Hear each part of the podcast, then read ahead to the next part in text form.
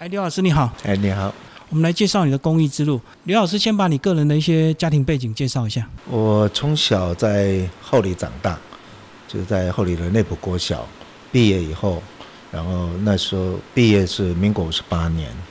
那因为我在善义有有亲戚在这边，那亲戚就介绍我来善义学木雕，因为呃，就是说家里没有人没有能够让我啊读书继续读书嘛。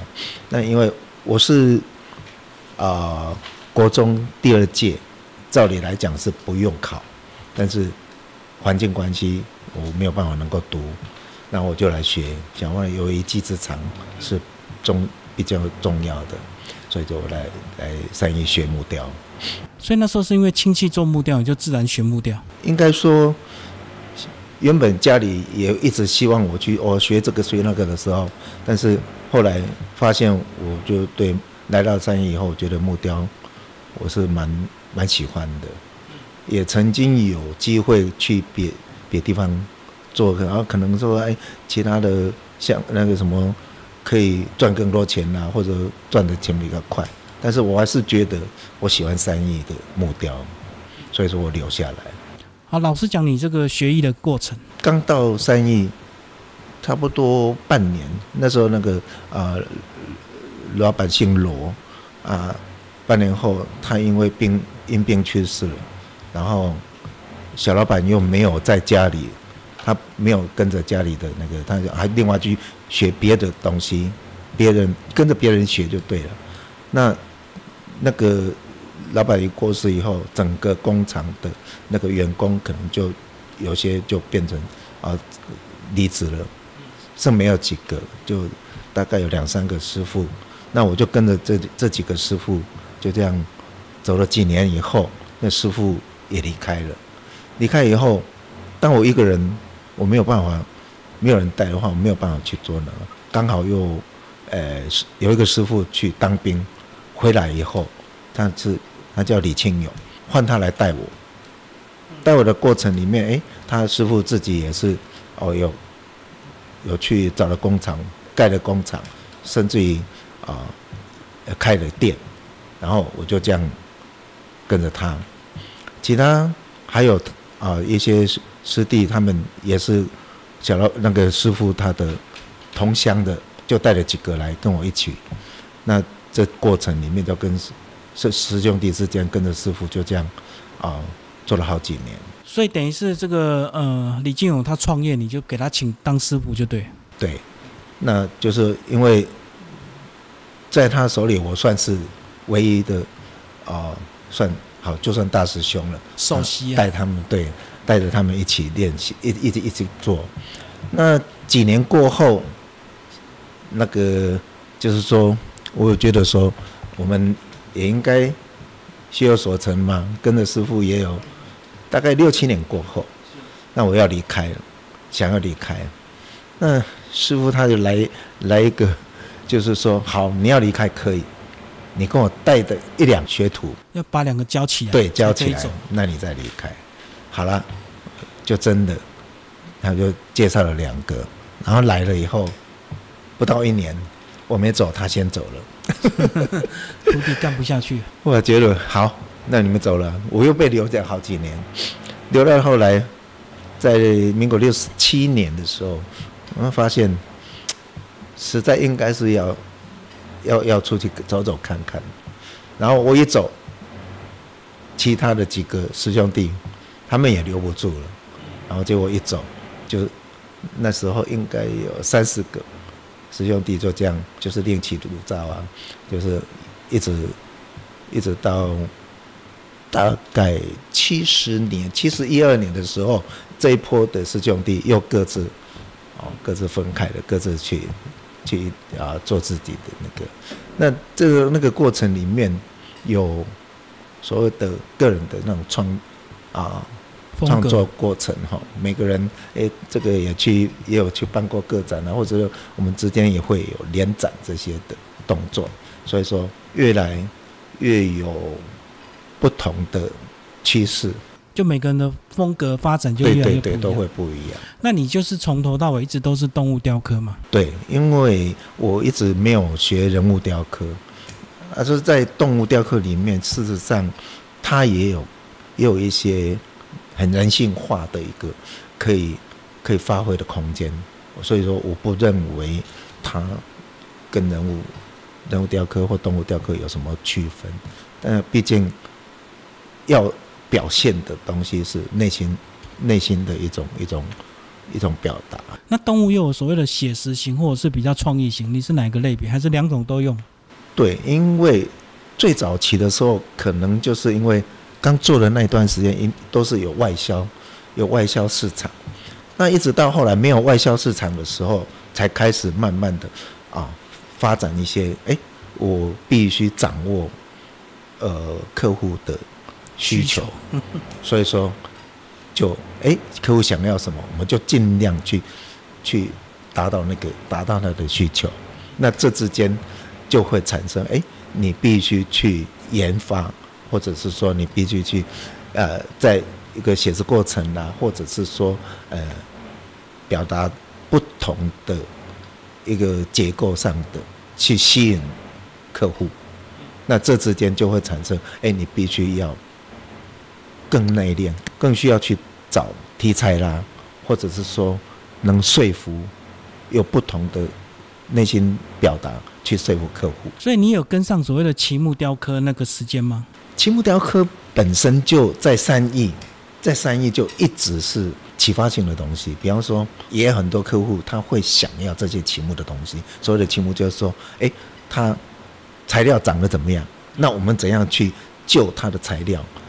诶，尽可能不破坏旗木的原貌，可是又可以在上面表现一些东西，表现出一些呃不同的造型、不同的题材。啊，这个题材也是应应客户的需求，或者是说，哎，一块材料来，我必须先问客户，你想要什么东西？当你想要的这些东西，我在这里面才能达到你你要的需求。所以老师是意思是大家都有跟到那个风潮就对。应该七成八成都有这种这种经历过。那因为客人的需求，大部分都会有这一部分。那包括现在也还有很多说，哎，所谓的啊树流，而且玩的树流的哦都很珍惜，所以说他也尽量要保持原貌，所以说就会有这一类的。当然，在这些过程里面，其实也是在训练每个人对运用材料这个这个经历上经验，会越来越越有那种挑战性。所以说，那个过程可能也是一个人一个师傅本身的呃历练很很重要的一个历练条件。所以这样讲，这个以素流雕刻来讲，它是把它保留的越完整是越好的。尽可能啊，但是不一定。有时候，我常常跟那些师兄弟以前在在在练的时候，都强调一个所谓的破坏这种九件色。你完全保留木头原本的那个风貌的时候，它可能会被局限在啊，一看这个就是一块木头的。那有可能所谓的破坏，就是它可能保留的是这块木头。你说它是秦木，那这块木头的那个秦木的重心留住以后，剩下来的那个你你要的造型啊，设计造型的时候，它的所谓的美感跟跟那个什么诶诶要求那些都会另外提出不同的结构。所以等于还是要取舍就对了。对，一定要有取舍。你不取舍的话，你留越多，它越越没有你你要创作的那个所谓的呃呃结构感。就留越多越限制。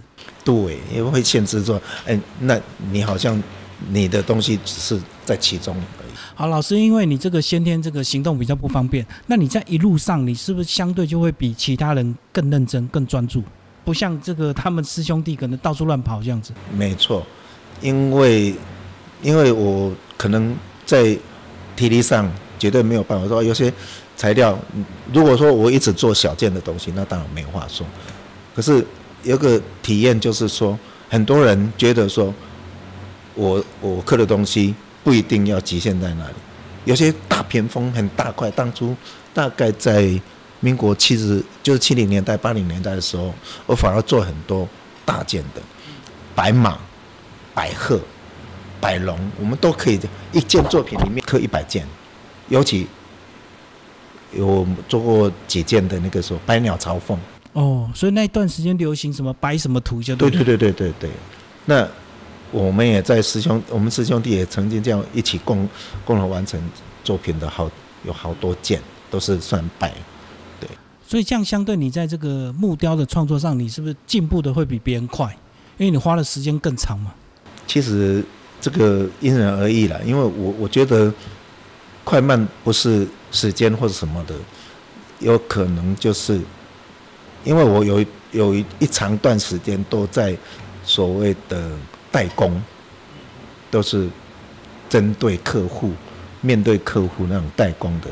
那在个人创作作品里面会比较少，所以说，你看我留在身边的作品不会很多，都是因因为客户需求。好，或者是说，哎，也许就算我自己的材料去做出来，很快就会流出流通出去。那是因为我可能在运用的题材上比较合乎客户的的需要，所以说流动会比较快。所以说我我保留的作品其实不多。那基于哦，有时候会哎师兄弟之间呢。做一个联展，呃，有什么那地方去联展，或者哎，最近就是后来我们木雕协会的联展啦，然后中部雕塑协会的联展，这些几乎每年我们都要去做出一些作品来来做联展。那这些毕竟要自己用一点心去去发挥，所以说原则上并没有放弃，但是因为还是要为了生活嘛。然后还是要做一些啊，跟呃呃客户的要求的的东西，这样。所以意思就是说，其实它跟练习的时间并没有绝对的关系，有时候也是要变通，就对。其实也不不完全没有关系的，还是有了，只是说它可能在在斟酌造型结构上，好，你你一定要去用心去做不同的变化变化。然后可能你你就是要花花很多心思。有时候我们就会讲说，这些人他有天分，所以老师你觉得你算是这一类的吗？或者是你相信天分这个事情吗？我觉得兴趣跟天分，事实上它是一种，当你发生兴趣之后，你可能就会更用心。那我的兴趣。我一开始绝对不是为兴趣而来，不可能。我一个小小十几岁小孩哪里知道什么兴趣？可是当我发现我有机会去别地方做不同的那个的时候，我发现一样是，比方说，我舅舅是做木匠，那以前的木匠雕刻也是有一些细微，哎，他的那个呃什么会有会有一些木雕片拼贴什么的。啊，有人要我去那里做，哎，那个可能赚的比较快。那我发现去到那边一看，我还是喜欢三义的雕刻，因为三三义早期那些，哦，真的是琳琅满目。哦，有那尤其那时候在有有的外销，美国的啦、欧美啦、日本啦，那外销的是啊，那那些真的是很多东西琳琅满目，你几乎想得到的东西都有人做，都有人刻，都都有外销。哦，人人物啦，什么什么啊？我那时候，哦，你比方说一开始学学的时候，那牛啦、狮子什么的那些动物，甚至于老板还有做一些蔬果，哦，那些都可以让你觉得说，哎，你周边生活上你看得到的，几乎都能够刻出来。所以意思是，三义整个雕风它是比较自由的嘛？对，因为。跟着老板做的，那那早期老实讲不叫学，不叫学徒，他是每天周而复始的做一些不一样的工作，这样熟练以后出来的。所以说那时候你说你会做手会怎么都是这样，哎，开始师傅刻胚，那你就修细部，就这样一样，这样一步一步跟着上来。为什么当初呃只留剩下我的时候，我变成大师兄？为因为我修胚修了好几年，有概念。那后来变得我我我是唯一留下来的。那后来师弟他们来了怎么办？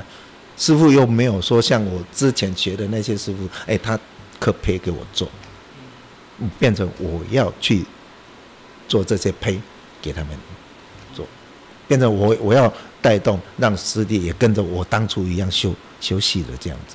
那那时候是这样来的。所以这样讲，其实修初胚是最重要，对不对？因为初胚坏了粗胚对，就是你你一定要照照好那个形出来。那细修相对简单嘛？对，那修细的部分，你修久了，你久了以后，你也会有概念嘛。那那个粗胚就是变成你要去完整，先带带出胚出来。啊，在这么多年的创作过程，你有靠比赛去增加自己的知名度吗？比赛我参加的不多，因为说实在哈。呃，那种竞争力也是蛮强的。那我可能就比较懒了，比较不会说很刻意的去去做比赛的这个这个动作。就意思说，东西只要有出去有流通，也不会去想其他的这个途径啊。我也我也曾经比赛过了，对，不多。嗯。那老师你现在几岁？六十七岁。六十七啊，那现在相对你在雕的时间就变比较有比较短吗？哎，对，比较少了。这时间，比方说一天几个小时，两三个小时，三四个小时这样，因为体力有限了。那你雕的这个主题跟方向有没有越来越奔放、自由，就不会那么精细了？必定了，必定了，因为我这几年我有个有一个心愿了，就是说。未来你要你要创作新的东西，可能要蛮蛮多精力去那个。那我我后来就发一个心愿，就是说，我想有一个个展，就是纯粹从学徒到现在的那种翻新的个展，就是把从学徒到现在的每个阶段累计对累计的。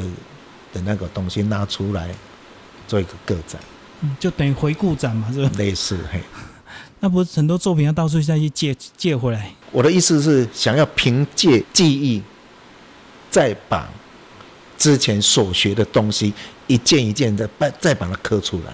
哦，我懂，把你这个年轻阶段的样子刻出来。那个一哪个年代刻什么东西，我凭那个记忆，可能现在回去要刻到完全像。那那个年代也不一定会太容易的，对，因为以前毕竟比较粗糙，任凭记忆去把它回顾回来，这样就是看出你的进步跟变化是，对。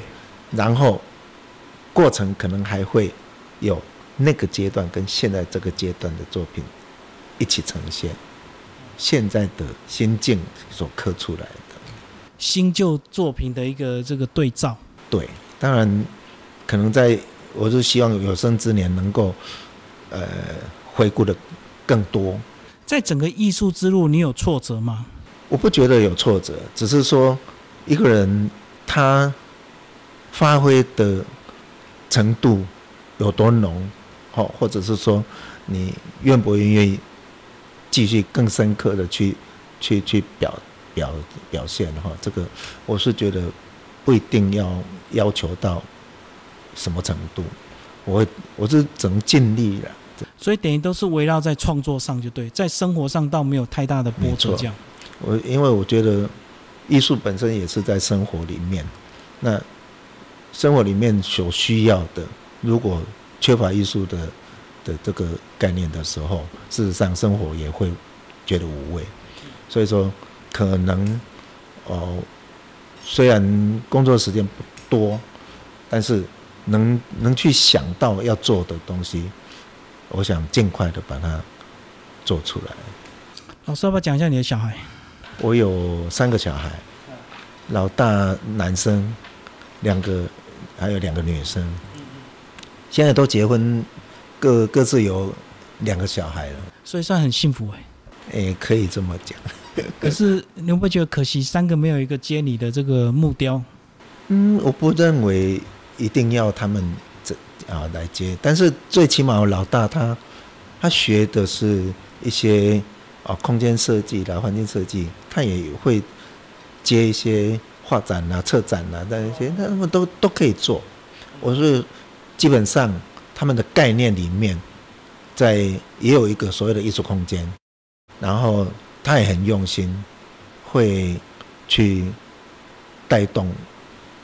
他哦，比方说，呃，他办的活动也可以带动很多啊，他们的甚至包括最早期他们学学弟学妹会一起来来共同做一个一个活动或什么的。那现在基本上学弟学妹他们也各自有有他们的空间，那他可以就像一般的，哎，我可以也可以找工读生什么的，也都无所谓。只要他能够把活动办好就好了。所以等于老大至少还在美学的领域里面呢。可以这么讲，他事实上很用心，他甚至也可以在学校，可以可以也可以做助教或什么的，哦，那些都有他的空间。可他过去在小孩的时段没有跟着你拿刀子这样抽吗？呃，没有，因为他我我给小孩的空间蛮蛮蛮自由自由的，就是说，因为我说你们能学。学什么，尽可能的读多少读多少，然后我给多给他们很自由，很空很自由的空间。所以你现在只剩下你的这个个人的完整的回顾展，个展想要完成就对，再去把你各阶段的作品重新再复刻出来。没错。好，谢谢我们的老师。